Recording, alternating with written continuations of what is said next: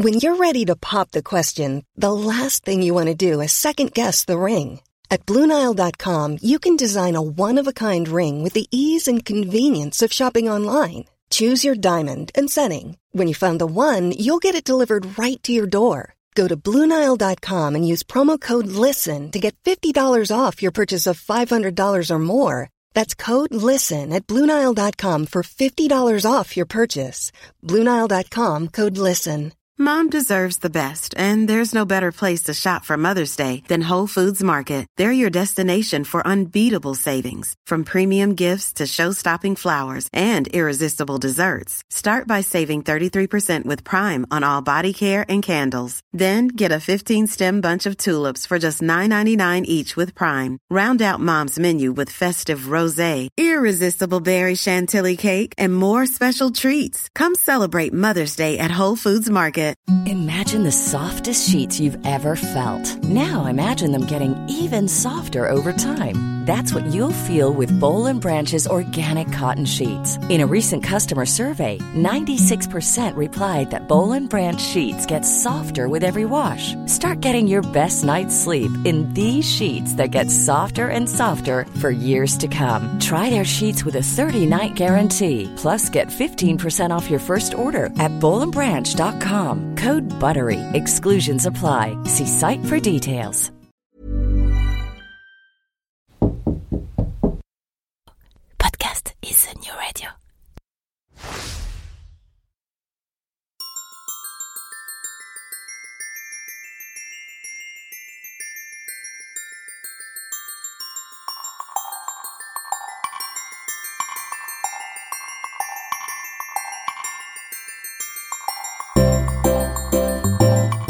Bon matin Ah oui, ici au Québec, à l'heure matinale où ces podcasts sont généralement mis en ligne, on ne dit pas bonjour, mais bon matin.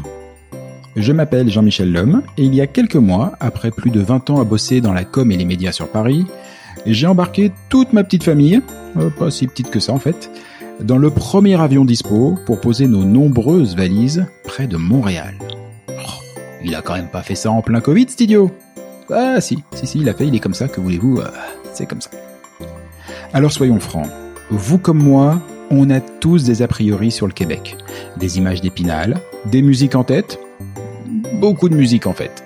Des fantasmes, des questions existentielles ou non, et parfois même quelques craintes. Alors, comme je suis en plein dedans, je me propose de faire le tri de tout ça. Chaque semaine, dans Fais-tu je reçois ceux qui vont pouvoir nous expliquer le vrai Québec. La météo, la langue, la culture, le business, les médias, la religion, l'immigration, le système politique, l'histoire, l'amour. On passera tout en revue. Et que ce soit pour pointer les similarités ou les différences entre les deux côtés de l'Atlantique, promis, on vous dira tout. Vous le verrez, le Québec c'est un territoire fabuleux. Fabuleux, mais beaucoup plus complexe que ce qu'on imagine. Et perso moi, bah je m'y plais déjà beaucoup. Ah, au passage, fais-tu frette, ou plutôt, y fais-tu frette? Cela veut dire, est-ce qu'il fait froid? Alors bizarrement, c'est la question qu'on me pose systématiquement sur mon aventure au Québec. Alors promis, hein, la météo, je vous en reparle à l'occasion. Allez, c'est parti pour ce nouveau numéro de Fais-tu frette. Bonne émission et bonne découverte.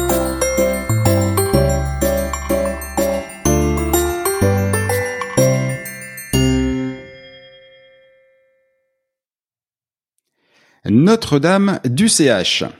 Si j'ai choisi ce titre aujourd'hui, c'est bien parce que le CH, l'équipe de hockey du Canadien de Montréal, me semble être bien plus, mais alors bien plus qu'un club de sport. Alors, dans un pays si fortement marqué par la religion, et, si vous ne me croyez pas, je vous laisse découvrir l'étymologie des jurons locaux, vous allez voir, ça parle, c'est assez clair.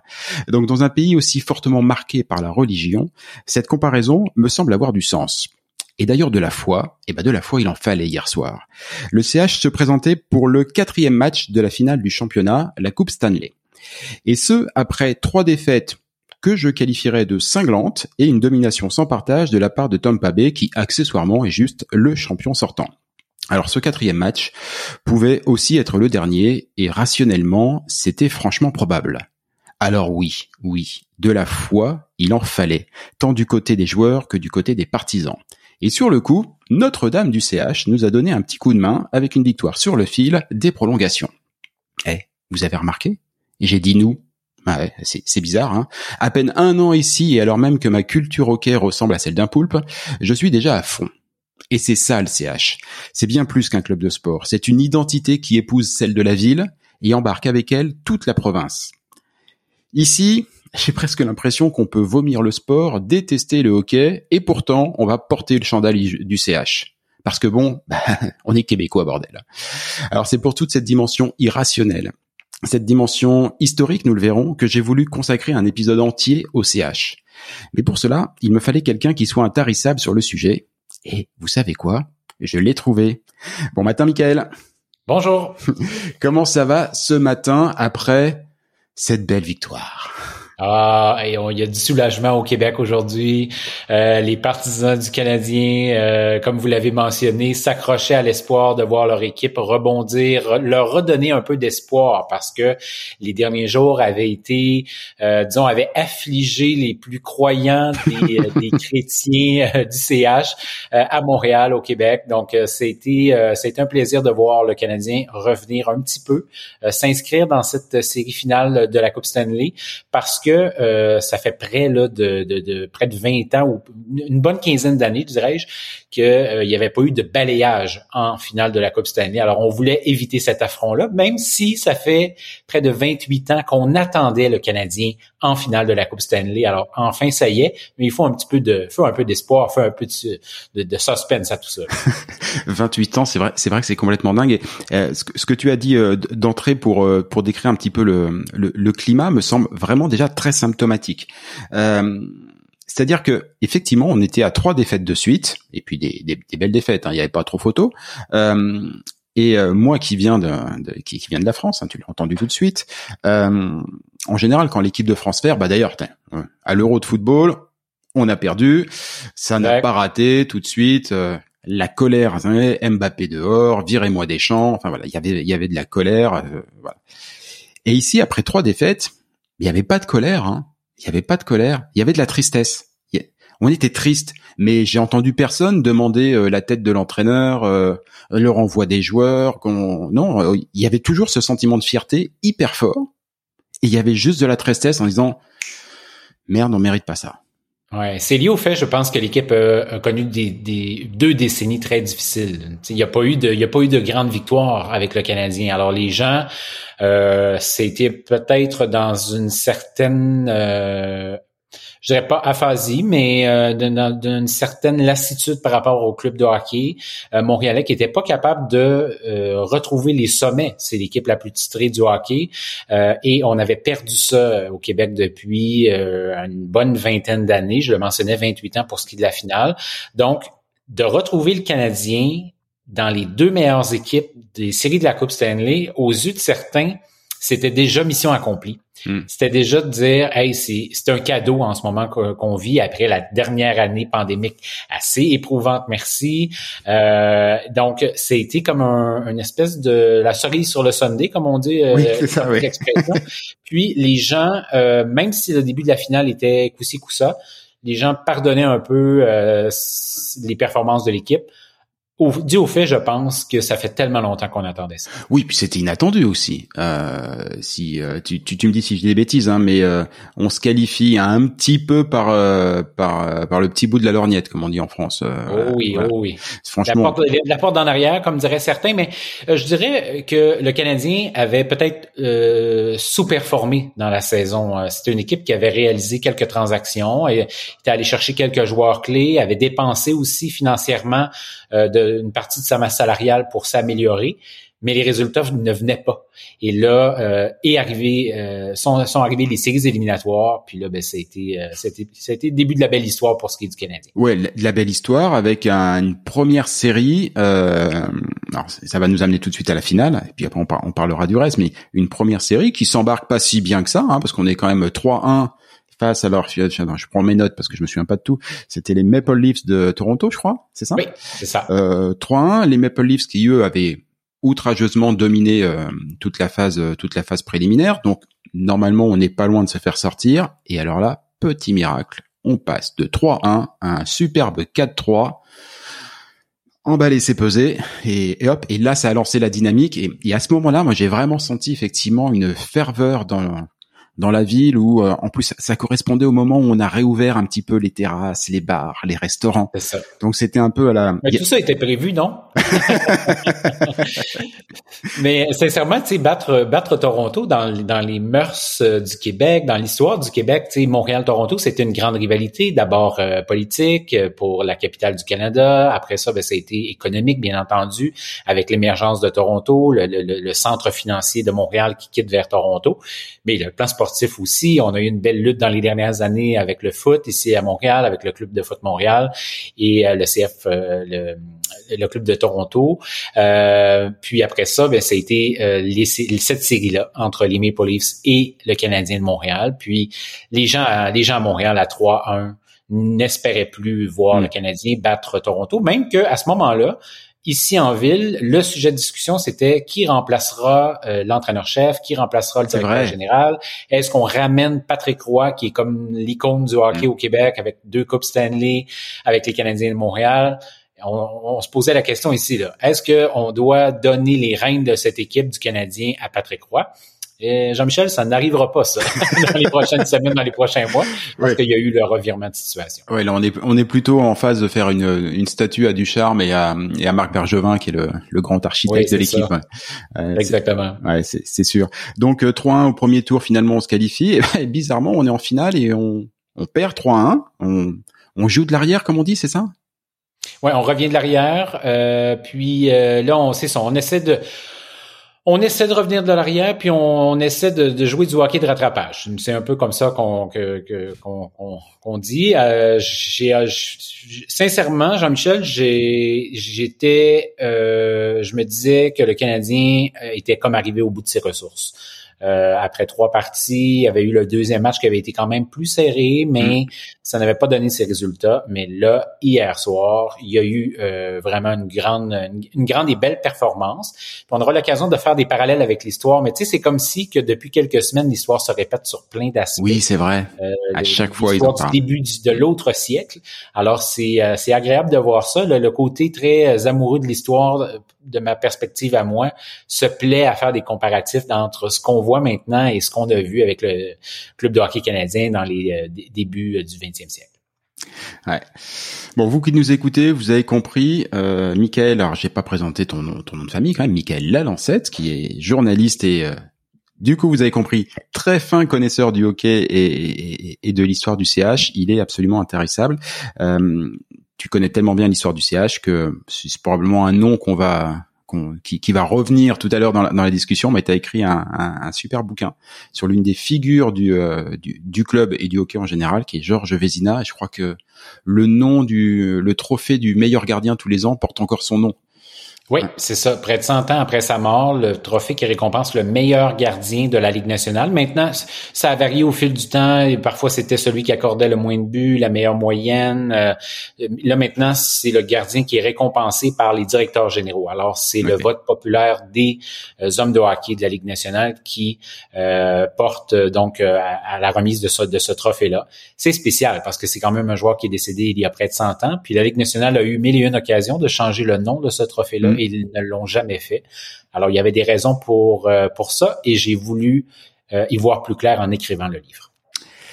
Alors, on va parler maintenant un petit peu de hockey, euh, parce qu'on a parlé de l'actu, mais il y a probablement plein de gens qui nous écoutent. Alors, si ceux, dont je parle sont forcément de l'autre côté de l'Atlantique, parce que nous pas connaître le hockey quand on a traversé, quand on est de ce côté-ci de l'Atlantique, c'est, juste pas possible. Faut vivre dans une grotte.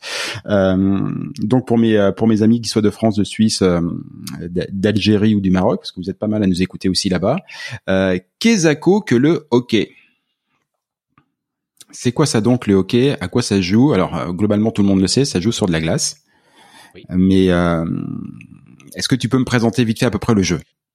Oui, alors euh, c'est euh, donc euh, l'équipement de base, une paire de patins pour pouvoir patiner sur cette surface glacée, un bâton, une rondelle, deux buts à deux extrémités, donc à près de 200 pieds l'un de l'autre. et ensuite de ça, euh, deux, joueurs, deux, euh, deux équipes, donc deux groupes d'une vingtaine de joueurs. C'était pas comme ça au début. Ce sport-là a beaucoup évolué au fil du temps. C'est l'occasion d'en mm. mots. Mais c'est un peu ce qu'on ce qu'on ce qu'on fait trois périodes de 20 minutes avec une quinzaine de minutes de repos entre chaque période. Euh, advenant l'égalité, alors euh, en saison régulière, on s'en va dans une prolongation euh, et euh, après ça une séance de tir de barrage, un peu comme au foot. Mmh. sauf qu'en éliminatoire, euh, il n'y a plus de tir de barrage, il n'y a que de la prolongation jusqu'à ce que mort s'en suive. Alors, s'il faut prendre cinq périodes de 20 minutes supplémentaires, eh bien, on en joue cinq, etc., euh, etc. Donc, c'est à peu près ça. Euh, dans la Ligue nationale de hockey, c'est le meilleur circuit en Amérique du Nord, mm-hmm. qui réunit les 31 meilleures formations du continent. Là-dedans, évidemment, il y a beaucoup de joueurs canadiens. Ça a été les racines, les assises de ce sport-là. Ensuite de ça, ils se sont joints à eux beaucoup d'Américains. Alors maintenant, il y en, il y en a de, très bons même. Et euh, il y a eu un courant international à partir des années 60, je dirais, 70. Euh, donc, beaucoup de joueurs européens qui se sont joints au circuit. Alors maintenant, le circuit, il est presque mondial. C'est presque l'ONU, euh, la Ligue nationale de hockey. Sauf que ça demeure un circuit qui est toujours enraciné en Amérique du Nord. Est-ce qu'un jour il y aura expansion en Europe? Il y a des gens qui rêvent de ça ici, euh, mais on verra, on verra. Oui, c'est parce que le, la, la LNH c'est exactement comme la comme la NBA, comme la NFL, c'est-à-dire que ce sont des ligues nord-américaines pour l'instant, qui sont des ligues fermées. Donc euh, fermées, ça veut dire qu'on peut terminer dernier du championnat, on n'est pas rétrogradé pour autant, on repartira l'année suivante hein, tant qu'on continue à faire le chèque. Euh, donc forcément, on y retrouve l'élite voilà, c'est vraiment. Euh, on, sent que pour tout joueur, dès qu'il peut mettre le badge, euh, le badge LNH, là, indépendamment de son, niveau et de ce qu'il va y faire, c'est déjà une reconnaissance, euh, une, reconnaissance absolument folle. C'est et effectivement, on a aussi ce, ce, phénomène de championnat. Championnat, c'est aussi par conférence, comme pour la comme pour la NBA. En, fait, euh, donc il y, a, quelques divisions, quelques conférences. Euh, puis dans la façon traditionnelle de bâtir le championnat de la Coupe Stanley, euh, dans les débuts du hockey, c'était l'est contre l'ouest. Il y avait mm-hmm. deux, deux clivages vraiment très très très très très démarqués entre les deux réalités. Le hockey était différent dans les deux parties. Puis en, en, finale, donc on on rencontrait l'équipe de la meilleure équipe de l'Est contre la meilleure équipe de l'Ouest. Cette dynamique-là est un peu demeurée euh, dans le sens que où est-ce qu'il y a deux champions d'association de l'Ouest et de l'Est qui s'affrontent en finale de la Coupe Stanley. Euh, sauf que là, il y a eu peut-être une petite cassure cette année parce que le Canadien s'est mm. retrouvé en demi-finale donc du championnat de l'association de l'Ouest contre Vegas, ce qui, ce qui fait en sorte que là maintenant on a deux équipes de l'est du continent en finale de la Coupe Stanley. Mais ça, c'est lié à la pandémie, c'est lié au format des séries éliminatoires qui a été modifié en raison des... Euh, oui, ça va peut-être pas perdurer, on va peut-être revenir au, au, contexte initial. Exact. Donc, le Canadien a officiellement remporté le premier euh, championnat de la de la l'association de l'Ouest année. ce, qui, ce qui défie à peu près toutes les lois de la géographie. Hein. C'est ça, exactement, ce qui a aucun sens. Mais au moins, ça fait ça fait un trophée un trophée en plus. Alors, j'ai vu d'ailleurs qu'il y avait une une euh, comment on appelle ça? Une superstition voilà parce que j'ai vu la photo quand ils ont gagné le, le, le trophée il faut surtout ne pas toucher le trophée non, non, non, non, non. Il faut pas toucher le trophée, le trophée parce que ça porte malheur. C'est la, c'est la malchance, c'est le, mauvais sort qui euh, te suit par la suite si tu touches à ce trophée-là. Alors, le Canadien fait, bien attention de ne pas toucher à ce trophée-là. On verra si ça sera euh, porte chance euh, dans les prochains jours. Euh, j'espère, j'espère. Moi, mon, mon pronostic, c'est que si on gagne le prochain match, on revient à 3-2 et après c'est plié, on plie tout ça 4-3. les autres, ils auront la tête qui tourne dans tous les sens. Ils, voilà, ils, ils, seront plus concentrés. cette émission sera diffusée aujourd'hui. Vous, voulez vous faire aimer au Québec, si Jean-Michel, c'est ça. bah oui, c'est le but. si je pouvais devenir populaire, ça serait plutôt sympatoche. Euh, vous non, mais prenez les bonnes formules, vous prenez les bonnes prédictions. mais j'y crois, hein. J'y crois vraiment. Je pense vraiment que le prochain match, il est, il est absolument clé. Euh, en me renseignant un petit peu sur, euh, bon, en préparant l'émission, j'ai vu que le, le hockey avait été le tout premier match de hockey dans une formule un peu différente, avait été joué à Montréal.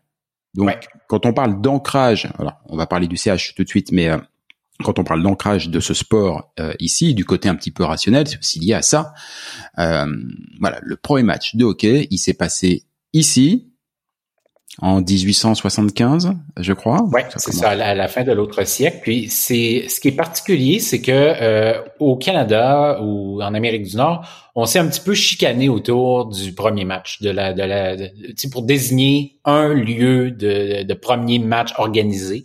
Officiellement, les historiens se sont ralliés derrière cette euh, théorie que le, premier match organisé, planifié, euh, a bel et bien été à Montréal. Mais euh, lorsqu'on lorsqu'on creuse, lorsqu'on s'intéresse un peu à ce dossier-là, on se rend compte que premièrement l'organisateur c'était c'était un, homme d'Halifax et là-bas il y avait quand même de la compétition. Mais tu sais pour dire un premier match organisé, c'est comme ça qu'on a défini la notion de premier match parce que sans quoi les débuts du sport étaient un petit peu flou. Ça a évolué. Euh, euh, c'était, est-ce que c'était un, dérivé de plusieurs autres sports? Il y a peut-être un peu de ça aussi, mais officiellement, les historiens s'entendent pour dire que c'est effectivement à Montréal qu'a eu lieu le premier match organisé de l'histoire. Donc c'est à Montréal que ça que ça commence, c'est à Montréal que ça prend vie, mais très vite. Et là, le à ce moment-là, le CH n'existe pas encore. Euh, non. Ce qui va amener la dimension du CH, en fait, c'est presque une volonté politique. Politique et économique, je dirais. Ça s'est fait sur deux, sur deux aspects. Premièrement, politique parce que euh, la place des francophones dans le hockey professionnel, elle est à peu près inexistante, elle est nulle. C'est un sport bourgeois, un, bourgeois, un sport de l'élite. Et euh, les Canadiens français euh, n'ont pas de pouvoir économique à ce moment-là. Le, Québec de, de, de la, du début du siècle, donc du début des années 1900, c'est un Québec qui est qu'une classe dominante anglophone du point de vue économique. Ils ont le contrôle, ils ont les institutions, ils ont euh, leur place. Et la, la, les bourgeois, donc ceux qui jouent au hockey, il y en a très peu parmi les francophones. Il y a Henri Ménard, qui est peut-être la figure la plus connue de cette époque-là, qui est un étudiant en médecine, euh, puis euh, qui va devenir le premier joueur francophone à gagner la Coupe Stanley avec les Wanderers de Montréal, une équipe anglophone. Mais lorsqu'on regarde les noms là, de, de, de, hmm. de, de cette époque là ce ne sont que des anglophones. Henri Ménard, c'est vraiment une exception. Euh, et par la suite, ben, il y a une volonté, il y a une émergence. Premièrement, le, le, Québec change à ce moment-là. Il y a un certain bouillonnement. Euh, il, se, le, hockey devient de plus en plus populaire. Et euh, forcément, avec ce courant-là, il fait en sorte que euh, le hockey se démocratise un peu. Et mais les francophones n'ont pas de n'ont pas d'opportunité, n'ont pas de place dans ce hockey-là. Et euh, donc l'idée, euh, les francophones veulent jouer, ils sont passionnés, ils aiment ça, mais ils n'ont pas d'opportunité. Et aussi ironique que ça puisse paraître, c'est un anglophone qui va décider de créer une équipe pour les francophones, mais lui a une idée très économique derrière ça. Il veut exploiter le potentiel économique derrière une rivalité entre anglophones et francophones à Montréal.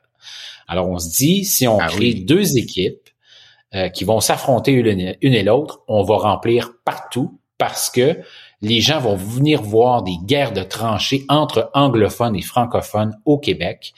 Et c'est euh, comme ça qu'est né le club athlétique canadien. Alors, c'est M. Monsieur Ambrose O'Brien qui crée le, le, club athlétique canadien en 1909. Et à ce moment-là, on va épargner aux auditeurs euh, tous les, les, multiples changements, parce que là, il y a les ligues qui disparaissent, qui fusionnent. Il y a énormément de changements dans le hockey. Et on se retrouve avec deux ligues qui vont euh, évoluer en parallèle pendant une, pendant presque trois semaines. L'Association canadienne de hockey et l'Association nationale de hockey. Et là, on se met en surenchère de part et d'autre, à essayer d'attirer les meilleurs joueurs. Et là, les francophones entrent sur le, sur le plancher de danse, disons ça comme ça, du hockey professionnel et ne, ne laisseront plus ce terrain-là par la suite. C'est comme ça que un peu, si j'avais à résumer euh, la création du club canadien, c'est euh, en raison, oui, bien entendu politique, offrir la chance aux joueurs, aux meilleurs joueurs francophones de jouer au hockey, mais il y avait des anglophones qui étaient derrière ça en se disant il y a un potentiel économique à exploiter c'est très euh, la rivalité parce que là c'est vrai le, fait que c'était créé par un par un anglophone moi, la, l'information enfin la, vision que j'en avais c'était que il y avait le, dans ce côté politique oui il y avait des euh, francophones qui voulaient évidemment qui, qui voulaient jouer qui avaient besoin d'un d'un terrain d'une équipe pour s'exprimer mais euh, mais au-delà de ça, il y avait aussi un, un contexte où les les il y avait clairement une, une guerre froide, j'allais dire, entre les entre la partie anglophone du, euh, du, du Canada au moins au Québec, et la partie francophone qui devait, qui était quand même en lutte. On le ressent encore un peu aujourd'hui, mais bien moins. Ça va durer des décennies, ça. Voilà, il y a vraiment cette lutte et tout, et on va dire voilà, on va se servir de ce club-là aussi pour être un un, un élément de notre armée, j'allais dire un, un, un, soldat clé pour pour nous défendre, pour faire briller nos couleurs, pour faire briller notre langue sur d'autres terrains que les estrades politiques, quoi. Oui, et ça, ça va occuper l'histoire du Canadien tout au long de son histoire. Même maintenant encore, on revit, nous, les débats ici, euh, à savoir la place des joueurs québécois, les joueurs mm. francophones chez le club de hockey canadien. Mais c'était ça dès la première année, parce que lorsque on lance le club athlétique canadien, la mission, c'est d'avoir une équipe exclusivement formée de joueurs francophones, des Canadiens français comme on les appelle à cette époque-là. La notion était un petit peu élastique, Jean-Michel, je dois admettre, parce que des fois, le, le, le, joueur n'avait que de français le nom de famille. Euh, je pense, euh, par exemple, à Newsy Lalonde. Euh, Newsy Lalonde était un anglophone, était un, anglophone de l'Ontario. Mais Lalonde, ça sonne pas mal français. Ça sonne bien.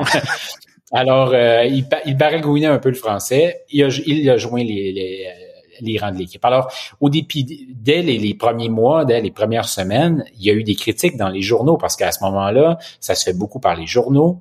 Euh, les gens prennent la parole en disant le, club de hockey canadien doit remplir sa mission. Ce sont des francophones qu'on doit avoir dans l'équipe. Alors, quand on se met à, essayer d'attirer un joueur, un très bon joueur anglophone ici et là, mais là, les gens réagissent parce qu'ils disent non, non, non, non, on dévie de la mission. La mission, c'est de donner la place aux francophones, d'être d'être un, modèle de la survivance du français en Amérique. Et ça ne lâchera pas le Canadien par la suite. Ça va être ça dans les années 40, lorsqu'il y a eu euh, bon une, décennie d'insuccès, de, aucune Coupe Stanley euh, à la fin des années 30, début 40. Là, les gens commencent à être fâchés et arrive un certain Maurice Richard qui devient comme l'icône, qui devient comme l'espèce de, de joueur fougueux, battant, qui se, qui se dresse contre la Ligue nationale et l'élite anglophone et il devient comme une espèce de, de presque de, de, de, symbole du Québec francophone de ces années-là, qui est en train de prendre sa place. C'est la Révolution tranquille. Il y a l'émeute dans les rues de Montréal lorsque Campbell, Clarence Campbell suspend Maurice Richard en fin de saison, ce qui l'empêche de, terminer au premier rang des pointeurs de la Ligue nationale, de jouer dans les séries éliminatoires.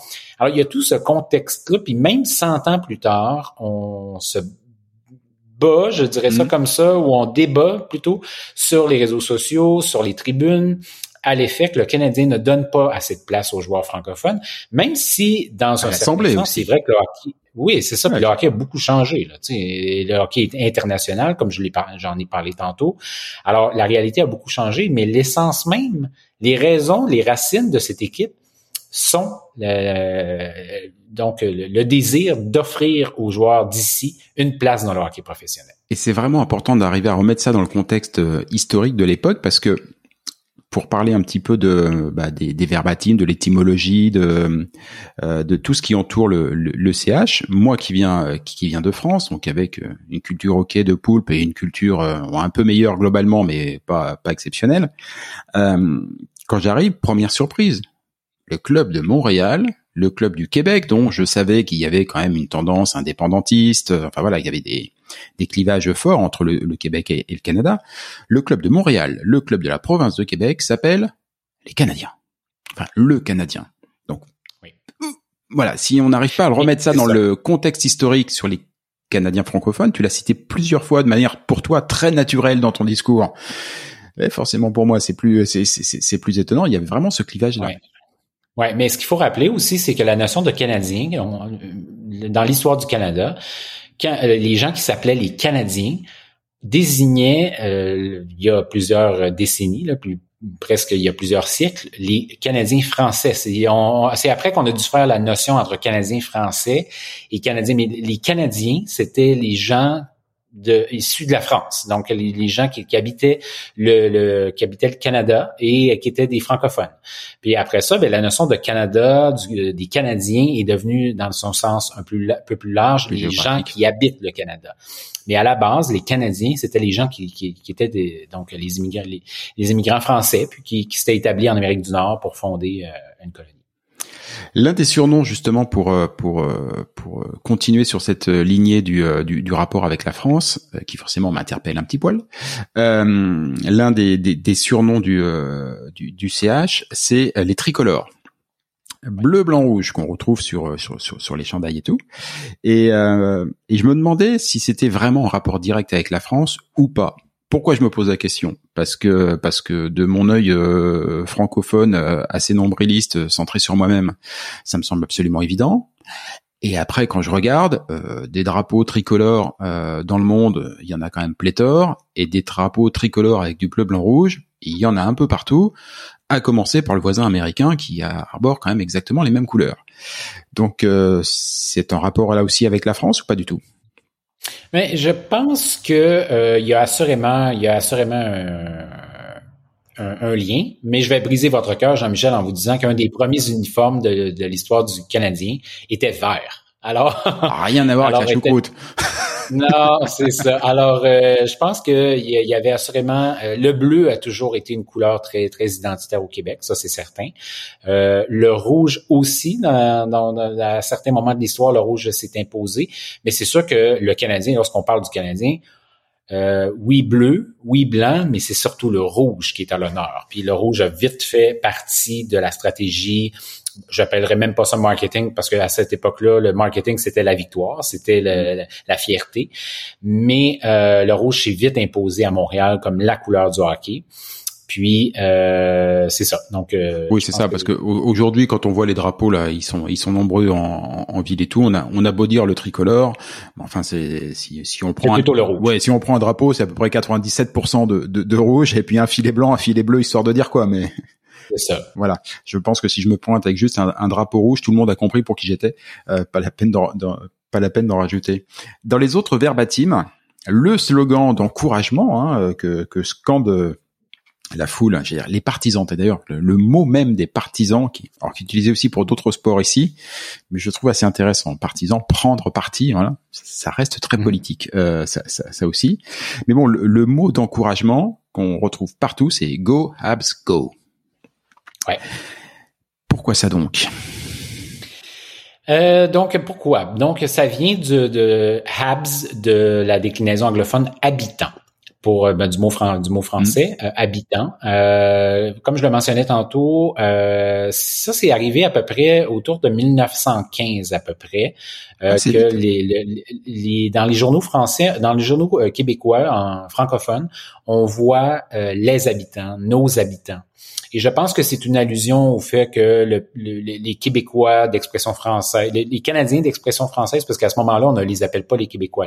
La, nature, la, notion de Québécois, ça vient beaucoup, beaucoup plus tard dans l'histoire du Québec. À ce moment-là, on on, jusqu'aux années 30, 40, 50, on se désigne comme des Canadiens français. On, on exprime notre fierté de parler français en Amérique, au Canada, en se, en se targuant de Canadiens français pas de Québécois. Québécois, ça va mm. venir plus tard. Et euh, donc, elle, on, c'est comme ça devient un surnom, les habitants. Puis je pense que c'est peut-être un clin d'œil euh, aux, euh, aux, habitudes agricoles euh, qui oui, qui était importante dans la région. Euh. Importante, qui sont, qui sont profondément ancrées dans le, dans le peuple québécois, dans la colonisation ici. Puis, euh, ben c'est, c'est, ça. Les anglophones se sont appropriés ça en, ensuite de ça pour. Euh, c'est devenu un abs euh, anglophone plutôt que le habitant Oui, c'est ça. Mais il y, a, beaucoup de choses comme ça. oui, oui, effectivement, il y, y, en a deux trois, en tout cas bien plus qu'on, qu'on, le croit.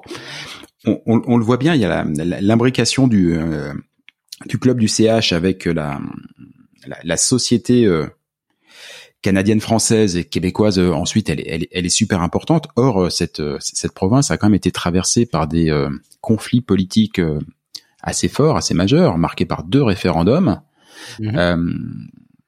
comment le club a pu Déjà, est-ce qu'il s'est positionné à ce moment-là? Est-ce que c'est devenu un enjeu là aussi euh, politique sur ces climats-là? Ou plutôt il y a une prise de distance? C'est assez récent, je crois. Les, les, les référendums, c'est 95, c'est ça? 80-95, mais euh, tout au long de son histoire, l'équipe a quand même été impliquée dans toutes sortes de toutes sortes de, dynamiques un peu politiques. Il y a la crise de la conscription au début du siècle, de l'autre siècle, où est-ce que là, le, le, la police débarque pour faire des contrôles sur les gens qui doivent s'enrôler. Euh, dans la guerre. Euh, alors là, l'équipe, ça, ça met l'équipe parfois dans, dans, dans, de drôles de situations. Je le mentionnais au, dès le début, tu sais, la, la, la, création du club de hockey canadien avec un propriétaire anglophone, mais euh, avec des joueurs francophones, ça crée une certaine dynamique. Et ça, ça va évoluer au fil du temps.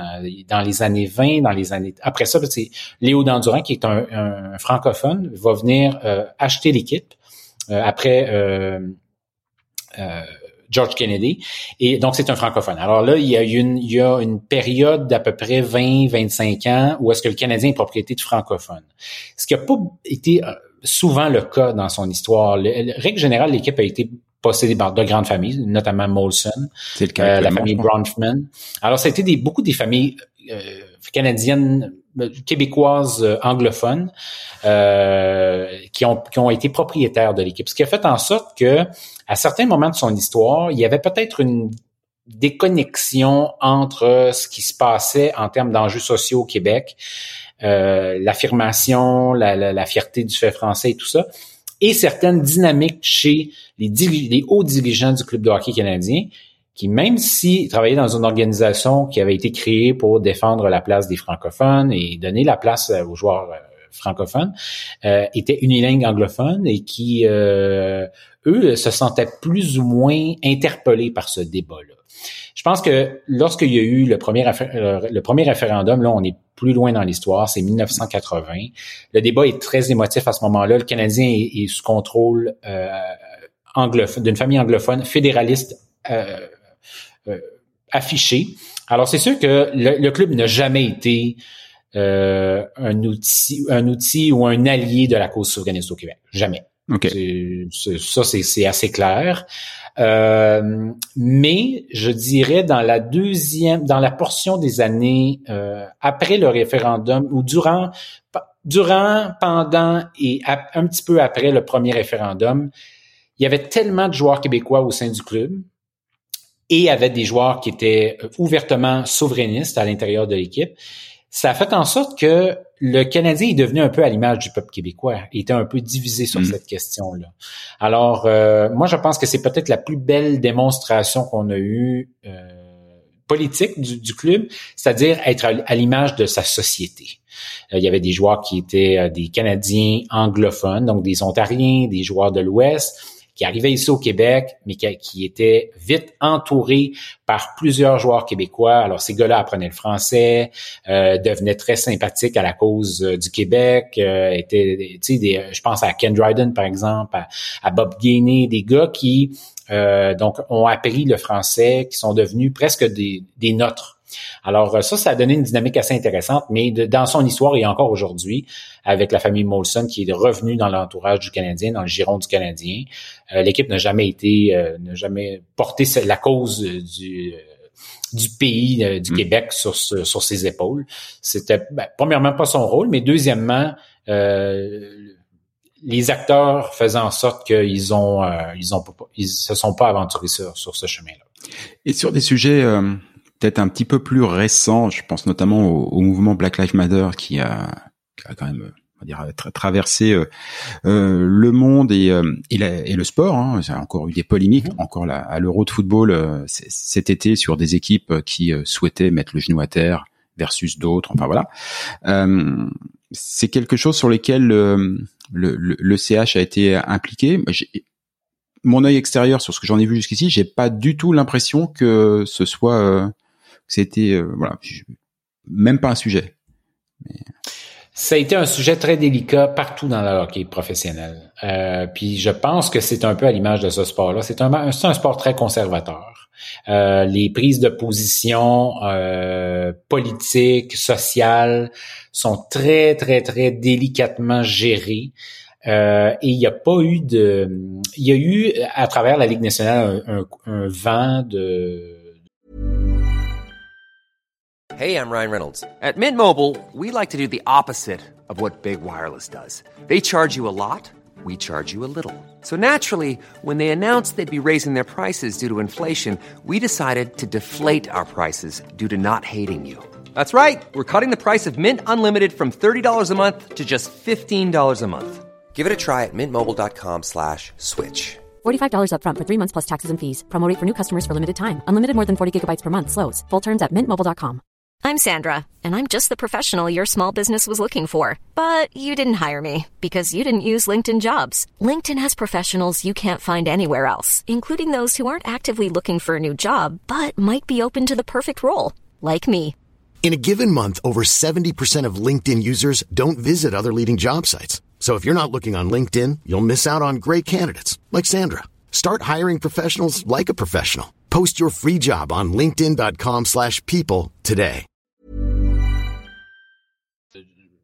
une prise de parole de plusieurs joueurs noirs euh, qui ont demandé des changements, qui, ont, qui se sont affirmés publiquement, mais les équipes ont été très, très, très discrètes sur ce sujet-là et le Canadien euh, a à peu près pas parlé. Euh, dans ce dossier-là. C'est un peu dommage parce que euh, le Canadien a longtemps été dans son histoire une des équipes qui a pris la parole publiquement pour vouloir faire changer certaines choses. Euh, la Ligue nationale, à, à, certains moments de son histoire, est devenue très, très, très sensible à l'égard du français au Québec. Donc, euh, tu sais, euh, avait des communications en français, avait des bureaux à Montréal significatifs. Ils en ont encore, mais maintenant, c'est presque symbolique plus qu'autre chose. Mais avait cette sensibilité-là. C'était lié au fait qu'il y avait des présidents de la Ligue nationale, je pense par exemple à Frank Calder dans l'histoire, qui habitaient Montréal. Alors, tu sais, c'est sûr que quand tu as un citoyen à sa tête, c'est pas euh, Gary Bettman qui est un Américain à, la tête de la Ligue nationale qui va être hyper sensible à la cause du français au Québec, à aux, enjeux québécois. Mais je dirais dans, une, dans un sens large, le hockey a été très euh, discret ou en tout cas très, très absent en, fait de, du débat sur euh, sur cette cause-là.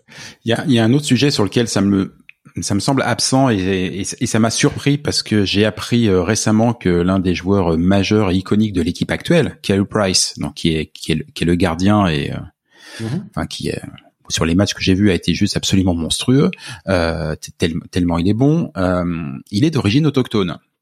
Ouais. Or. Et là, avec tout ce qui se passe au Canada ah en ce moment, c'est sûr que là, ça bouillonne beaucoup. Et euh, là-dessus, je dois dire que le Canadien a fait plus d'efforts. Euh, il y a eu des, euh, il y a eu certaines initiatives dans les dernières semaines, dans les derniers mois, avec tout ce qui se passe avec les pensionnats autochtones ici au Canada. Mm. C'est certain que c'est un dossier qui s'impose dans l'actualité et on n'a pas fini d'en entendre parler. Aujourd'hui, la gouverneure générale du Canada a été nommée, donc c'est une, c'est une, une femme issue de, de, de la nation Innu. Alors je pense que ça fait évoluer euh, les mœurs, c'est certain. Et Carey, même si c'est un, euh, un, joueur très euh, qui s'exprime sur la glace, il est un homme de peu de mots publiquement. Alors c'est sûr que ses prises de position sont plutôt rares, mais il le fait sur cette cause-là. Et je pense que ça, faut mm. faut reconnaître sa contribution à, ce chapitre. Il le fait sur la cause, il le fait sur son casque aussi. Tu disais peu de mots, mais par contre sur son casque, j'ai cru voir des Ouais, tout à fait. Des, des, pas des tatouages, mais on va dire des, des, des marquages en, en, honneur à sa, à sa communauté autochtone. Euh, voilà, c'est une, une manière de revendiquer parce que les, les casques des gardiens de but au hockey, c'est là aussi c'est quelque chose. Enfin, ça. C'est une façon. Oui, il y a, y, a, y a, plusieurs euh, gardiens qui profitent de ça pour s'exprimer, pour euh, montrer des facettes de leur de leur personnalité, d'afficher euh, certaines positions sur différents débats. c'est règle générale de toujours de bon goût. Il y a, mm. il y a, des, y a des choses symboliques là-dedans, des, des, parcours de vie aussi. Alors ça c'est c'est un c'est peut-être une des, démonstrations artistiques de, qui est vraiment intéressante à analyser. Il y a eu des livres qui ont été écrits au, Canada là-dessus, euh, sur la signification des masques des gardiens, sur euh, ce qui en est devenu et tout ça. Puis euh, c'est franchement intéressant. ça me rappelle un petit peu la Formule 1. Euh, où pareil sur en Formule 1 les, les, pilotes font quasiment à chaque course un nouveau casque vaut mieux parce qu'il a plutôt intérêt à être solide. Et à chaque fois il y a des marquages. Et je crois d'ailleurs c'est Lance Stroll hein, qui euh, qui je crois a mis un, un petit CH un petit logo CH sur son le, le casque de la dernière course il me semble. Ouais c'est ça. Je veux pas l'accuser de récupération mais il y a beaucoup de gens qui s'identifient aux Canadiens tout à coup. Maintenant que l'équipe euh, est de retour dans les euh, dans les meilleurs eh, j'ai vu une photo avec Romain Grosjean Alors je, voilà, ça, ça m'a surpris, mais je ne sais pas pourquoi. Mais, euh, mais euh, bon, écoute, hein, euh, on a besoin de partisans et de supporters, donc ah, ben oui, donc absolument tant mieux. Ceci dit, des partisans et des supporters, on en a besoin, mais mais ça n'en manque pas. L'autre aspect que j'aimerais bien évoquer avec toi, c'est vraiment le l'importance, je dire sociale du CH, mais mais du hockey. Moi, parmi les choses qui m'ont qui m'ont surpris en, en, arrivant, c'est vraiment la dimension hyper populaire. Et je, je m'explique. Je, toujours venant de France, pour moi, le, le hockey sur glace est un sport euh, antinomique avec le côté populaire. C'est-à-dire que c'est un sport qui nécessite une infrastructure importante. Il faut de la glace, il faut une patinoire, il faut un équipement, euh, un équipement qui, qui, qui coûte cher. Et tout ça fait que ben il y a plein de parties, euh, il y a plein de régions de France par exemple où c'est juste totalement impossible de pratiquer du hockey sur glace. Moi, la seule fois de ma vie où j'ai fait du hockey, euh, c'était du hockey euh, dans la cour d'école, hein, hockey dit sur gazon mais sur bitume. Hein, il faut faire attention à pas tomber.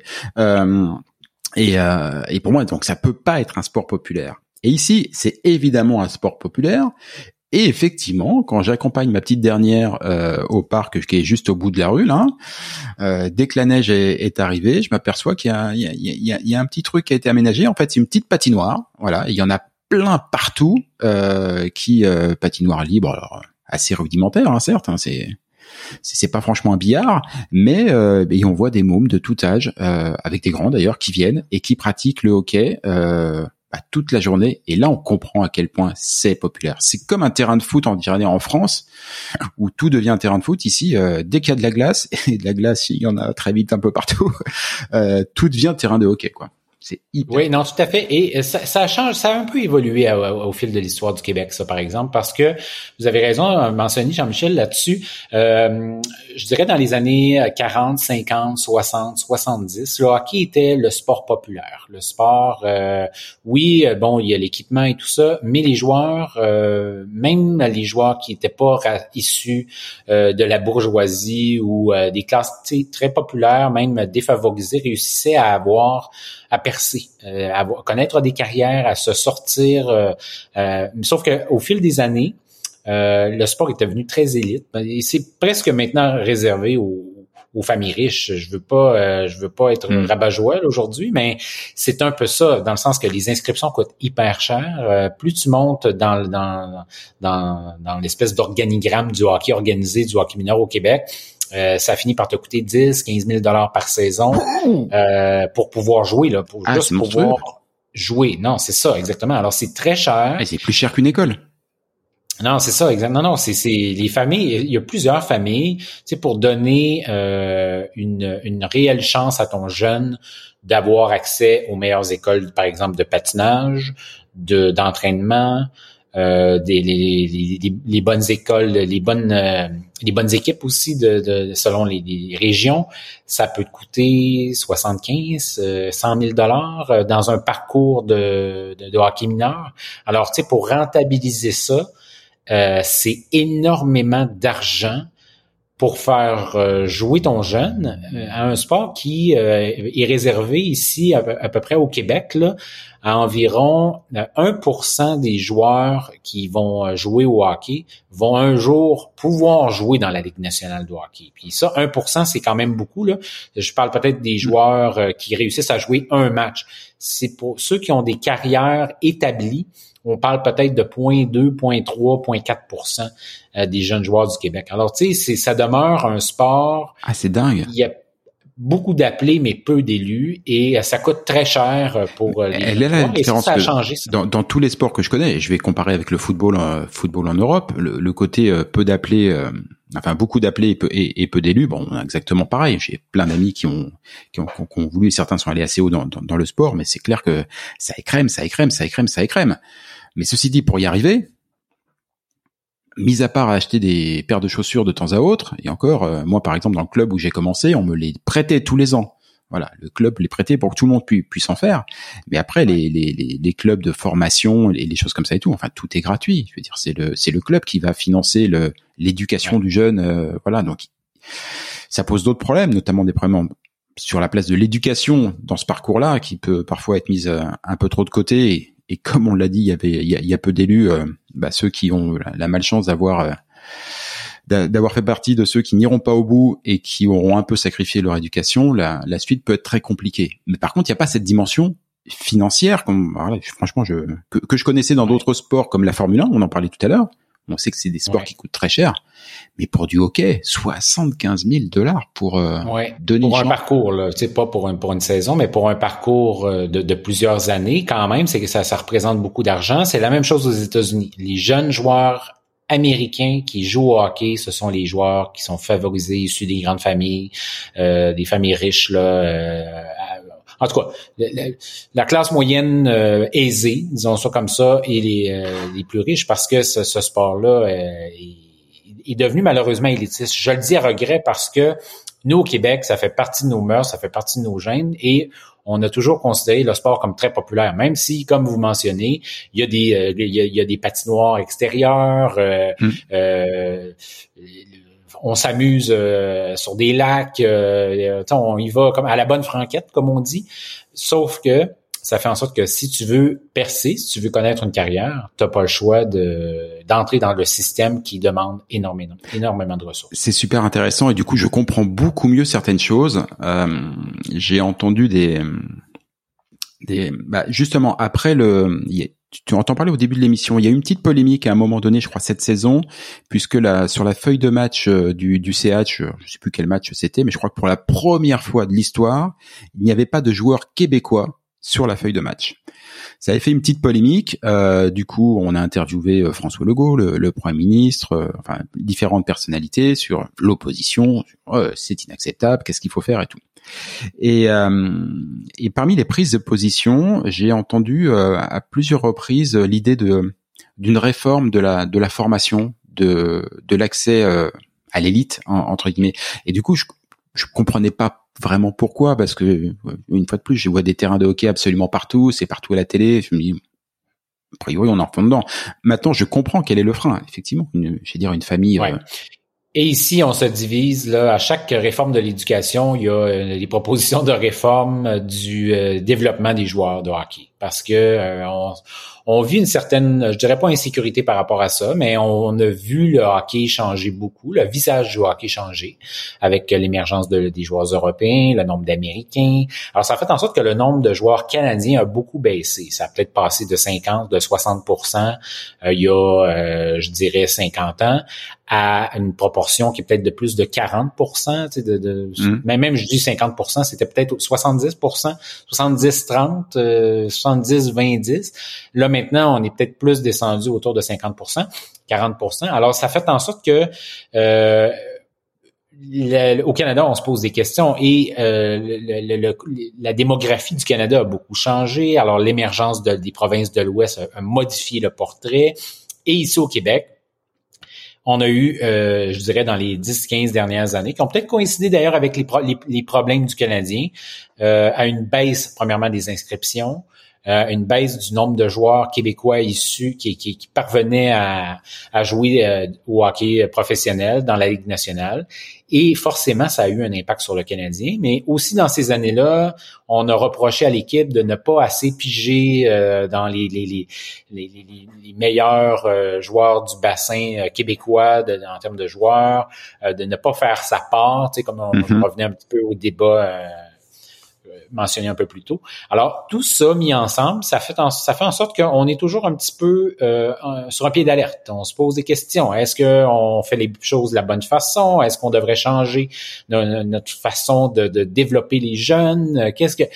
Alors ça, c'est dans l'air. C'est dans l'air depuis 30, depuis 40 ans. Je, je relisais mm-hmm. récemment des articles de journaux d'il y a 30 ans, 25, 30 ans, et à ce moment-là, on disait le hockey québécois est en crise. Alors là, maintenant, 30 ans plus tard, il semble que le hockey québécois est toujours en crise, mais euh, je pense que c'est peut-être un, notre passion, notre désir de vouloir être présent qui fait en sorte que à certains moments donnés, on se bute le nez contre une situation. alors c'est peut-être aussi dans, dans l'une des émissions que j'ai fait depuis le début de, de lancement de, de, de, ce podcast, Fais-tu frette, j'ai fait une émission avec Jean-Marc Léger qui a, qui a écrit le, le, Code Québec sur les traits euh, caractéristiques de, de l'identité québécoise et l'un des traits qui ressort fortement, c'est la recherche permanente du consensus pas de chicane dans la cabane. Et, justement, quand je lui posais la question sur euh, bah, comment est-ce qu'on fait politiquement pour euh, pour piloter un pays dans lequel il faut chercher un consensus permanent, ce qui est juste bah, impossible, bah, il me disait que quand il y avait des grandes réformes, il fallait souvent attendre au moins qu'une génération se passe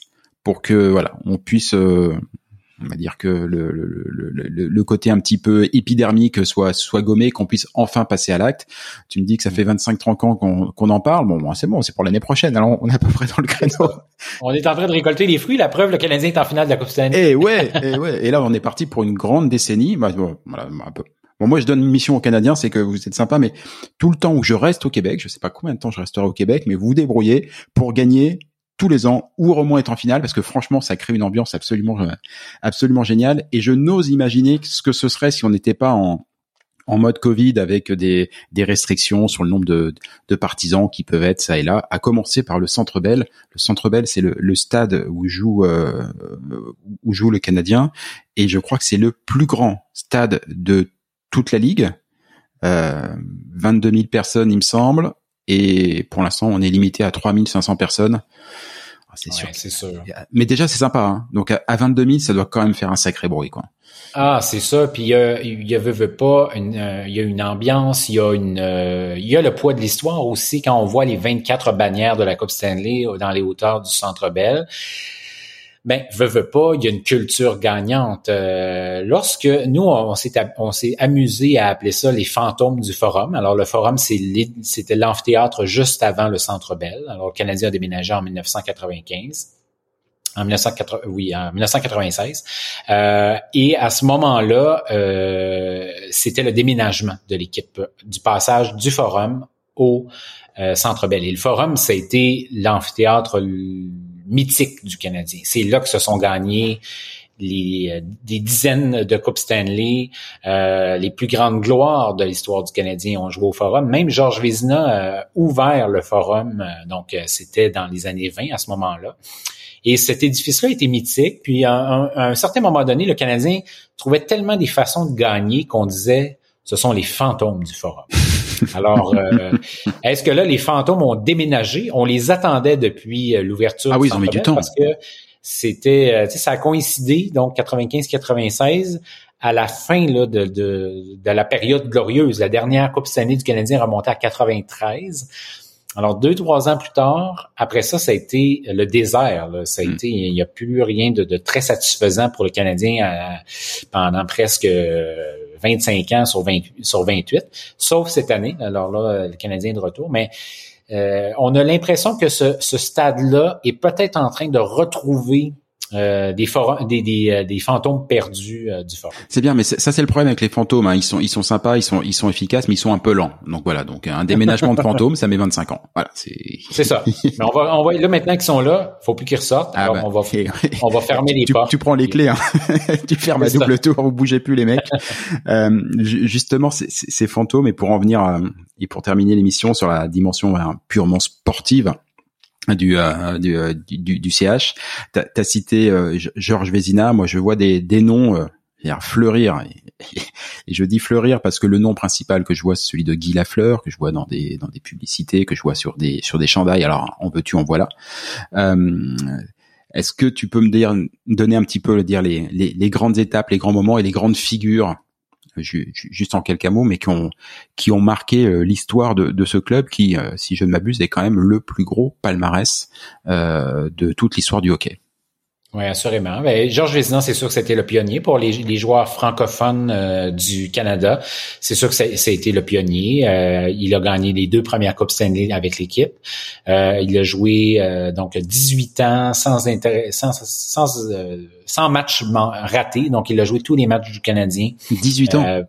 Ouais, c'est ça. Mais je, je, je t'interromps deux secondes, mais ça c'est complètement dingue parce que euh, si vous n'avez pas encore vu de, de, de, de match du hockey, euh, en tout cas du hockey pratiqué à la LNH, la dimension physique de ce sport est proprement ahurissante. Euh, il y, a, y, a, une alors Vizina était, était, était, gardien, si j'ai bien compris, donc c'est peut-être un peu différent, mais dans la dimension physique, il y en a, il y en a deux. Il y a, il y a le côté performance, c'est-à-dire qu'il faut les voir quand même patiner alors dans tous les sens, hein, devant, en arrière, oui, oui, ils ont la marche arrière aussi, c'est absolument dingue. Euh, à, droite, à gauche, mais ça va très vite. Alors c'est vrai qu'on change les joueurs très rapidement, mais enfin, pour être allé sur la sur la glace où je patine certes très mal, mais je fais un, un, tour de patinoire et j'en peux plus quoi. Il faut que je me rachète des poumons. Ça va très très vite. Il y a beaucoup de performances. Et puis après, il y a ce qu'ils appellent les mises en échec. C'est le, moment où on va fracasser le joueur adverse officiellement un coup d'épaule contre la paroi pour essayer de lui choper la rondelle ou le palais, selon comment vous, vous, parlez, où on sent qu'il faut quand même quelques minutes pour s'en mettre parce qu'il y a des mises en échec, notamment hier soir d'ailleurs, dans le match d'hier soir, il y en a eu deux, trois qui étaient assez sévères. Donc, euh, arriver à faire 18 ans dans un sport comme ça sans rater un seul match, c'est prodigieux. Ouais, c'est sûr qu'à ce moment-là, la réalité était, autre, mais euh, quand même, il a, il a eu cette longévité-là. Alors, euh, longévité-là, alors c'est, je pense que c'est tout à son honneur. Dans les débuts du Canadien, le premier francophone, c'était lui. Les autres, c'était des vedettes euh, ontariennes. Alors, on parle de New Zealand, de Aurel Joliat, de Howie Murrens. Ce sont de grands noms de l'histoire du club canadien, mais c'était des joueurs issus de l'Ontario. Après, c'est Émile Butch-Bouchard, qui est un gros défenseur, qui, qui est un un, colosse, euh, un, cœur vaillant. Maurice Richard, évidemment, c'est peut-être le, plus grand des, grands euh, de l'histoire du Canadien. Un, joueur avec un, grand cœur, un, guerrier, un gars qui va à la guerre. Le plus grand des plus grand pour toi. Oui. C'est marrant parce que c'est pas forcément celui dont j'ai le plus entendu parler depuis que je suis arrivé. Ben parce que c'est il est mort quand même depuis 2000, puis euh, ça fait 20, 21 ans. Mais pour ce qu'il a représenté pour le peuple québécois, le peuple, les Québécois se sont se sont beaucoup identifiés à lui. Euh, L'éveil, ce qu'on a appelé ici la Révolution tranquille. il y a certaines personnes qui disent même que euh, les racines de cette Révolution tranquille là remontent à l'émeute dans les rues de Montréal lorsqu'il se fait suspendre par la Ligue nationale de hockey. Alors, il y a des gens qui ont, qui ont lié ces deux, euh, ces, deux moments marquants de l'histoire du Québec. Ensuite de ça, euh, lorsque euh, Maurice Richard se retire, ben là, c'est l'avenue de, de, Jean Béliveau. Alors, Jean Béliveau, un autre grand. ils, ils, ont en quelque sorte se sont passés le flambeau et lorsque Jean Béliveau prend sa retraite en 1971, c'est l'avenue de Guy Lafleur. Alors, euh, Guy Lafleur, qui avait comme idole Jean Béliveau lorsqu'il jouait euh, chez les remparts de Québec, euh, il s'amène avec le Canadien, il va avoir une superbe carrière. Ensuite de ça, ben, il, y a eu, quelques autres grands noms, Patrick Roy notamment, etc., etc. Puis on, ben, ça nous amène à l'époque actuelle. Il y a eu de grands noms du hockey au Québec avec le Canadien, puis c'est sûr que ça a laissé une, ça a marqué, ça, a écrit beaucoup de pages du livre de l'histoire de, de la Ligue nationale. Je veux juste demander une anecdote pour pour terminer. On arrive à la fin de l'émission. Euh, tu as cité Patrick Roy.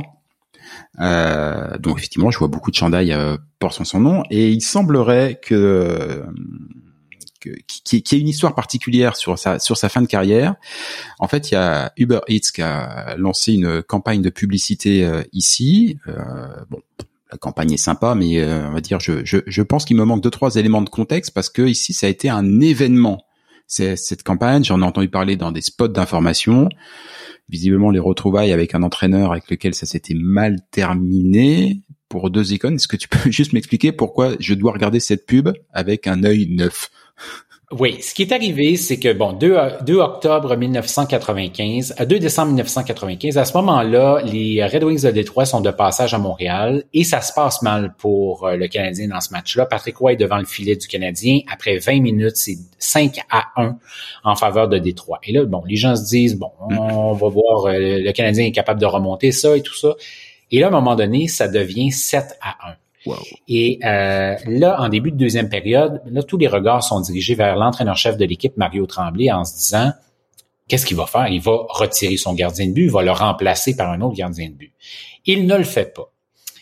Et là, ce sont deux coques. Hein, je dirais deux coques dans la même basse-cour. Euh, Patrick Roy, euh, Mario Tremblay, l'entraîneur, le joueur. Mais les deux ont été coéquipiers dans le vestiaire du Canadien. Ils ont joué ensemble comme joueurs. Deux gars de caractère, deux, euh, deux égaux assez forts à ce moment-là. Et euh, lorsque Patrick Roy voit que son entraîneur ne le retire pas, là, la foule commence à, à se a joué euh, son rôle dans le match. Euh, il y a eu des huées, le Canadien se fait chahuter dans le match. Et en symbole de dérision, lorsqu'il fait un arrêt tout à fait de routine, la foule applaudit Patrick Roy. Et lui, pour répondre à la foule, lève les deux mains dans les airs en voulant dire merci, merci beaucoup de vos félicitations. Tu sais, euh, mm. j'apprécie votre marque de, de votre, votre sensibilité. Et là, ben, c'est sûr que à un certain moment donné, euh, là, Mario Tremblay finit par retirer Patrick Roy du, match. Euh, c'est dans là, on se demande qu'est-ce qui se passe. Et sur le banc de l'équipe, Patrick Roy, en allant s'asseoir sur le banc, passe devant Mario Tremblay et en passant devant Mario Tremblay, se retourne et il va voir Ronald Coré, qui est le président du club à ce moment-là, et lui dit, à quelques pouces de Mario Tremblay, j'ai disputé ce soir mon dernier match dans l'uniforme du Canadien, je réclame une transaction. Et il retourne s'asseoir. Ah oui. Quelques jours plus tard, Patrick Roy est échangé à l'Avalanche du Colorado. L'équipe qui a été déménagée de Québec, donc les Nordiques de Québec qui avaient déménagé quelques mois plus tôt au Colorado, il s'en va là-bas et il remporte deux Coupes Stanley avec l'Avalanche du Colorado. L'ennemi juré, alors la rivalité sur Québec-Montréal, euh, ça a enflammé le Québec pendant 25-30 ans. Et là, Patrick Roy, en raison d'un conflit avec Mario Tremblay, est échangé au Colorado, s'en va gagner deux Coupes Stanley avec l'ancienne équipe de Québec. C'était trop beau pour être vrai. Et là, ce conflit-là a occupé la scène sportive montréalaise pendant depuis euh, depuis 80 depuis 95, alors près de, près de 20 ans. Et euh, là, il y a la publicité de Uber Eats. On voit les deux jouer un contre l'autre au hockey sur table. Et là, euh, Mario Tremblay, dans la publicité, dit à Patrick Roy, qu'est-ce que tu attends pour retirer ton gardien? Tu vois bien qu'il, tu vois bien qu'il est fatigué, il, il, est tanné. Et Patrick Roy de répondre, je pense qu'il est encore bon pour deux championnats. Ce qu'il a fait avec l'Avalanche du Colorado. Je comprends tout de suite euh, beaucoup mieux. Beaucoup mieux. Et je crois qu'il s'était pas parlé depuis. Euh, non. voilà. Donc c'était vraiment un événement. C'était la guerre froide là, entre ces deux-là. C'était deux euh, deux hommes à ne pas inviter au même party. Lorsqu'ils se retrouvaient dans la même pièce, ne s'adressaient pas la parole, ne se regardaient pas. Et c'est drôle, Jean-Michel. Ben, je vais, je vais être très bref là-dessus, mais une petite anecdote. Il y a trois ans, j'avais fait une entrevue avec Patrick Roy sur des euh, intronisations qui avaient lieu ici au Québec et tout ça. Puis, ce soir-là, euh, dans ce gala-là, Mario Tremblay était intronisé, l'entraîneur-chef en question. Et à la blague, j'ai dit à Patrick, j'ai dit, euh, je te demanderai pas de faire un message de félicitations à Mario Tremblay, tu sais, je vais t'épargner mm. ça. Et il m'avait dit, non, non, euh, ça me dérangerait pas de le faire. Mais moi, j'ai toujours, à ce moment-là, j'ai pris ça comme, ah, il dit ça pour comme juste être gentil. Mais finalement, non, il était sincère à ce moment-là. Je pense qu'il y a comme trois ans déjà, les deux de chacun de leur côté, ils ont vieilli, ils ont maturé. Mm. Puis, je pense qu'ils en étaient rendus là, à, dire on entache la, on enterre la hache de guerre, on passe à autre chose dans ce dossier-là. Puis ça a fait beaucoup réagir cette publicité-là. Ah ben C'est certain. Au Québec, pour ce que pour ce que le hockey représente pour le Canadien, pour Patrick Roy qui a gagné lui avec le, Canadien la dernière Coupe Stanley en 1993, à Montréal, au Québec, Patrick Roy, c'est comme l'idole d'une de, génération là, euh, de, jeunes gardiens qui ont décidé d'être des gardiens de but en raison de, des succès qu'il a connus. Ouais, je comprends beaucoup mieux la, la, la publicité et tout ces, ces sous-entendus et le second degré. Euh, bah, je captais pas forcément, mais euh, tu, tu m'as tout décrypté. Euh, effectivement, Patrick Roy, tu le disais en, en, en ouverture de l'émission, euh, c'est le nom qui est revenu lorsque bah, les séries sont quand même plutôt mal engagées au début face aux Maple Leafs et euh, on pense qu'on va peut-être dégager tout le monde et peut-être faire se faire venir euh, Patrick Roy. Bon, finalement, il va falloir qu'il attende un petit peu. Oui, parce que c'est ça, la publicité a sorti alors que c'était 3-1 Toronto. Et euh, c'était un timing peut-être un peu calculé. Je ne veux mm. pas l'accuser, mais euh, à ce moment-là, tu sais, on, on, se demandait bon, quels seront les changements à Montréal? Euh, Patrick Roy, est-ce que c'est le grand retour? Et là, bang, la journée du poste de la possible élimination du Canadien. Cette publicité-là sort, mais le Canadien gagne le soir même. Et là, se met à remonter contre Toronto, se met à gagner dans les séries, s'en va en finale de la Coupe Stanley. Alors malheureusement pour Patrick c'est peut-être les vieux fantômes qui se sont chargés de lui dans ce dossier-là. Mais euh, c'est quoi, Jean-Michel? J'espère qu'un jour on va le voir avec le Canadien de Montréal. Ça, a été l'équipe de l'équipe de sa vie, même s'il a remporté deux coupes Stanley avec le Colorado. Le Canadien a eu une place très très spéciale dans sa vie, dans sa carrière. Puis on souhaite ça de voir ça de notre vivant un jour, Patrick Roy avec le Canadien. Ouais, ça, ça, me semble évident et, et, et c'est vrai que parmi les choses que j'aime beaucoup, le, le, sport nord-américain pour moi est assez euh, est culturellement très différent de ce que je peux connaître en, en Europe. Mais il y a une chose que j'aime vraiment beaucoup, c'est justement le le respect et, euh, et euh, l'ancrage dans l'histoire des gloires qu'il y a au travers de chaque club.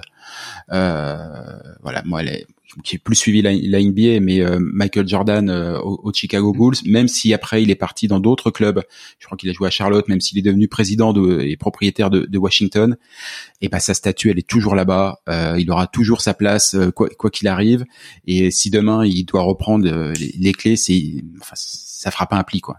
c'est normal. Donc évidemment que Patrick Roy finira par par, par, revenir. juste une petite précision aussi. Euh, parce que tu l'as dit de manière très naturelle pour toi, mais une fois de plus pour nous c'est particulier. C'est vrai qu'ici, comme on est dans une ligue fermée, euh, avec des propriétaires qui achètent les clubs, on peut déménager un club. Voilà. Oui, mais c'est ça, il y en a eu plusieurs. Il y a eu des expansions aussi. Euh, nous, ici, on, on, revient toujours à aux six équipes originales. C'était pendant longtemps, pendant plusieurs saisons, il y a 60 70 ans, euh, une ligue à six équipes. Alors, c'était Montréal qui était comme euh, la plus vieille équipe, évidemment, de, toutes les équipes. Toronto, Chicago, euh, euh, Boston, euh, Détroit, ça c'était comme les, les, les, six originales, comme on se met à les appeler. Euh, puis après, ça, il y a eu plusieurs expansions, notamment dans les années 70, on est allé en Californie. Dans les années 60, 70, on est allé en Californie. On a exploré des, des territoires où est-ce qu'on n'était jamais allé. Maintenant, on a une équipe à Vegas, dans, dans le désert. On a des équipes en Caroline du Sud, en Caroline du Nord. On a des équipes en Floride. Alors, tu sais, on a de tout maintenant dans le hockey, ce qu'on n'avait pas dans, dans, dans ces années-là. Mais effectivement, il y a eu des déménagements, des transferts, des expansions. Alors, le, visage de la Ligue nationale a beaucoup changé et je dirais, Jean-Michel, pour le mieux, dans le sens où est-ce que euh, il y a maintenant de toutes les dynamiques. Tu sais, moi, je me rends, je me rends parfois aux États-Unis, je vais voir euh, des, des matchs un peu partout et on réalise que le hockey s'est enraciné à des endroits où est-ce qu'on n'aurait jamais cru qu'avoir du ah hockey, notamment à Los Angeles, euh, euh, c'est un peu fou, là, mais le hockey a réussi à s'installer là-bas. Ouais, le, le, le, hockey est sport de glace, donc sport de sport de froid, sport de gel, dont on a disputé la demi-finale à Vegas euh, avec une température moyenne qui oscillait entre 45 et 50 degrés. Donc fort heureusement, c'est pas en extérieur, mais euh, mais oui, oui c'est c'est assez impressionnant. Mais c'est vrai que ce, cette possibilité, alors qui arrive assez rarement quand même, mais qu'on trouve aussi hein, dans les autres sports de nord-américains, de, de, de prendre une équipe et euh, parfois même de garder le nom et juste de changer la ville. J'imagine celui qui euh, qui voudrait changer l'Olympique de Marseille en France et le déménager en région parisienne. Ouh, bonne chance. Bon courage, camarade. c'est c'est c'est c'est absolument pas gagné. Euh, en fait, c'est vachement passionnant le, le, le, hockey et je et je pensais vraiment pas. Voilà. Et, euh, et tant sur le plan euh, historique que que sociétal et évidemment sportif. Euh, c'est, ce que je disais au début, c'est que c'est enfin c'est c'est pas une flagornerie. Hein. Je m'y suis vraiment pris et j'y et je pensais vraiment pas. Je suis accro un peu à tous les sports, mais celui-là, je pensais être assez hermétique. Eh, finalement, j'aime bien. On vous a eu, on vous a eu Jean-Michel. c'est ça, oui. J'ai peut-être même utilisé le, le verbatim bâton rondelle. J'ai encore du mal. Je parle encore de palais et de, et de crosse, voilà. Mais bâton rondelle, je sens que je vais y venir. Ça devrait. Michael, c'était vraiment un, c'était un plaisir. J'ai appris plein de trucs. C'est super. Pronostic pour la finale, pour finir. Je pense que Tampa Bay va quand même gagner. Euh, je sais pas si ça va être mercredi ou euh, vendredi, mais une chose qui est certaine, c'est que le Canadien va nous avoir donné de l'espoir cette année. Euh, puis moi, je, je, reviens un petit peu à ça, mais on avait besoin de ça. Ça a fait du bien. Puis je pense que ça met la table pour de belles saisons à venir, mm. de belles années à venir avec le club canadien, parce que euh, il y a de bons jeunes, euh, les Nick Suzuki, les, les Esperi Kotkaniemi, Cole Caulfield. Alors il y a cette nouvelle vague de jeunes qui arrivent. Et ça me rappelle un peu, euh, je reviens à Georges Vézina, là, peut-être pour boucler la boucle avec ça, mais dans le livre, ce que ce que j'aimais, euh, ce que j'ai aimé faire, aimé créer comme impression à la fin, c'était justement ce passage du flambeau, là, du vieux Georges Vézina, 38 ans, 39 ans, ben, 38 euh, au moment de sa retraite, il décède à 39 ans seulement de la tuberculose, mais il tend le flambeau aux jeunes joueurs. Alors à Aurel Joliat, à Harry Morens, et de voir ce, cette passation des pouvoirs, ben on l'a revu par la suite dans l'histoire du club. Puis euh, dans le sport, c'est beau, tu sais, le hmm. vétéran ah, bah qui laisse la place à un plus jeune. En tout cas, moi, moi, je, moi, j'aime ça. C'est peut-être parce que euh, euh, je sais pas, je suis un petit peu plus jeune ou, euh, mais moi, j'aime voir cette passation-là des pouvoirs. Autant, tiens, le respect de, de, de, de l'expérience, mais également de la fougue de la jeunesse, mis, mis ensemble des fois, ça, ça, ça, donne un résultat intéressant. Puis je pense que c'est un peu derrière les succès du Canadien en ce moment. Le, le, le joueur qu'il faut absolument pas vendre, ben, je pense que Nick Suzuki en ce moment est, un, c'est, une perle. C'est une perle de hockeyeur. Euh, la vision du jeu qu'il a, le niveau de performance qu'il a en ce moment dans une finale de la Coupe Stanley, quand même, c'est pas euh, c'est pas un hmm. début de saison de régulière. C'est les meilleurs, c'est la meilleure équipe, c'est l'équipe euh, championne en titre que, que, le Canadien doit affronter dans cette série-là. Et ça a été le meilleur joueur sur la glace dans les dernières parties pour les Canadiens. Alors c'est sûr, Annick Suzuki, on ne lui touche pas. bon, ok, bah quand tu prends euh, quand tu prends les clés du, euh, du, du, centre Bell pour bien garder les fantômes à l'intérieur, t'enfermes Nick Suzuki. Nick Suzuki. Michael, je te remercie énormément. C'était un, un, plaisir. Je rappelle juste que tu es euh, journaliste et auteur du livre sur Georges Vézina, dont on a assez souvent parlé, en, un peu comme une forme de, de, de fil rouge, qui est une carrière absolument dingue. Vous retrouverez toutes les coordonnées sur sur le site et en commentaire de, de ce podcast.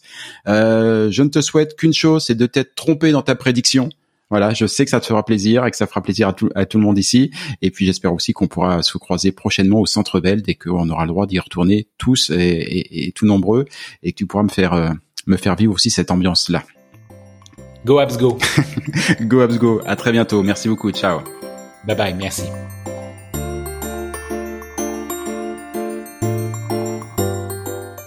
Et voilà, Fais-tu frette, c'est fini pour aujourd'hui. Si vous êtes arrivé jusque-là, bravo, vous avez vraiment toute mon admiration. Mais bon, c'est probablement parce que cela vous a plu au moins un petit peu. Ou que vous êtes alors complètement maso. Bah, par défaut, j'opte quand même pour la première hypothèse. On va dire que c'est mon côté optimiste. Alors s'il vous plaît, rendez-moi service. Partagez ce podcast, parlez-en à vos amis, abonnez-vous et surtout, surtout, donnez-lui une note. Alors juste pour info, même si ce programme reste évidemment très perfectible, inutile de mettre un 3 ou un 4 sur 5. Au royaume d'Apple et consorts, il n'y a que le 5 sur 5 qui compte. Eh oui, c'est le jeu ma pauvre Lucette. Alors je compte sur vous. Pour le reste, vous trouverez tous les liens, les références vers les livres, les spectacles, les programmes et que sais-je dont on a pu parler au cours de cette émission et même ceux dont on n'a pas parlé mais qui me semblent intéressants. Tout ça, vous le trouverez dans le descriptif, dans les commentaires de ce podcast ou bien alors sur notre site internet fetufret.com. Sur ce même site, vous avez d'ores et déjà la possibilité de vous inscrire à l'indispensable newsletter hebdomadaire que nous vous préparons et qui sera lancé très prochainement et j'y annoncerai les prochaines émissions et partagerai avec vous des articles, des infos, des bons plans qui pourraient bien nourrir votre curiosité à propos du Québec. Enfin justement, puisque vous êtes curieux, je suis sûr que vous avez des questions, des suggestions, que vous aimeriez qu'on traite tel ou tel sujet. Eh ben, je ne demande qu'à vous lire. Envoyez-moi un courriel. Oui, oui, oui, j'ai bien dit courriel. Envoyez-moi un courriel à l'adresse suivante. Fais-tu frette En un seul mot, tout attaché, sans espace, sans tirer ou quoi que ce soit. Hein. Donc, fais-tu frette à commercial. Ah oui, oui, oui j'ai oublié aussi. Ici, on ne dit pas at ou arrobase, on dit à commercial. gmail.com. Bah, j'avoue que c'était pas très clair tout ça. On récapépète depuis le B2, vous allez voir, c'est très simple. Fais-tu frette F-A-I-S-T-U-F-R-E-2-T-E à commercial gmail.com. Pas compliqué. Vous vous souvenez qu'au tout début de cette émission, je vous ai dit qu'au Québec, on ne disait pas bonjour, mais bon matin. Et pour cause Car ici, pour se dire au revoir, on se souhaite de passer un bonjour. Alors bonjour à tous et à tantôt